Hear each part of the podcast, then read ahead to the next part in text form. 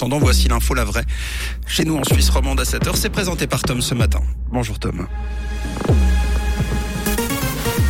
Bonjour Mathieu, bonjour à tous. Au sommaire de l'actualité, avancée notable dans le dossier sur la réexportation de matériel de guerre. Un risque mortel sur un quai serait la cause des retards à la gare de Lausanne et des nuages au menu de ce vendredi.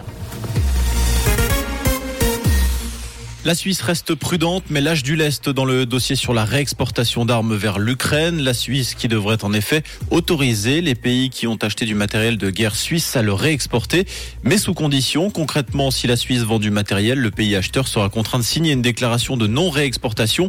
Celle-ci pourra être limitée à 5 ans. Aussi, la réexportation vers un pays en guerre ne sera possible que si celui-ci fait usage de son droit d'autodéfense. Une commission du Conseil des États a soutenu ce projet, un projet qui ne sera pas débattu avant l'année prochaine. Un danger mortel pour les passagers sur le quai. Voici les raisons du retard du chantier de la gare de Lausanne. L'information provient de temps présent.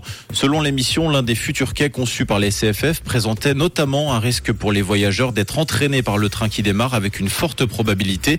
L'étroitesse des espaces complique également le travail des architectes. Pour rappel, les travaux devaient à l'origine débuter en 2017 pour une fin estimée à 2025. Le nouvel échéancier table désormais sur une fin des travaux pour 2037. Le salaire minimum vaudois est dans les tuyaux. C'est à partir d'aujourd'hui qu'un comité composé de syndicats, de partis politiques de gauche et d'associations lance la récolte de signatures.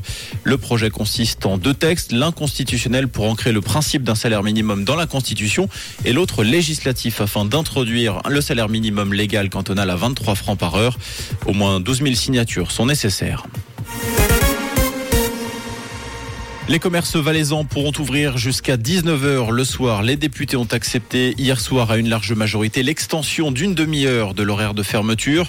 Contre cette mesure, la gauche a promis de lancer un référendum. Si ce dernier aboutissait, c'est le peuple valaisan qui se prononcera dans les urnes sur l'horaire d'ouverture de leur magasin. Le président ukrainien Volodymyr Zelensky ne pourra pas s'exprimer par l'intermédiaire d'un message vidéo lors de la finale de l'Eurovision. Selon l'organisateur du concours, un des piliers de la compétition est la nature non politique de l'événement. Pour rappel, la finale se tient demain à Liverpool. Les couleurs de la Suisse seront défendues par le Saint-Gallois Remo Forer.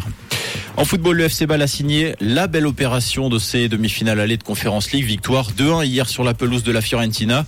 Le but de la victoire est l'œuvre de Zeki Amdouni à la 92e minute de jeu. Les Rénans qui recevront le match retour au Parc Saint-Jacques, ce sera jeudi prochain.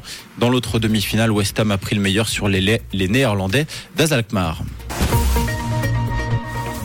Et pour ce vendredi, un temps plutôt nuageux en matinée, très peu de pluie, c'est ce que nous annonce Météo Suisse avec 4 degrés à Saint-Sergue, à Genolier 8 degrés et et à Rolles et de belles éclaircies également à prévoir sous un ciel plus mitigé en journée et une faible bise toujours présente sur la région.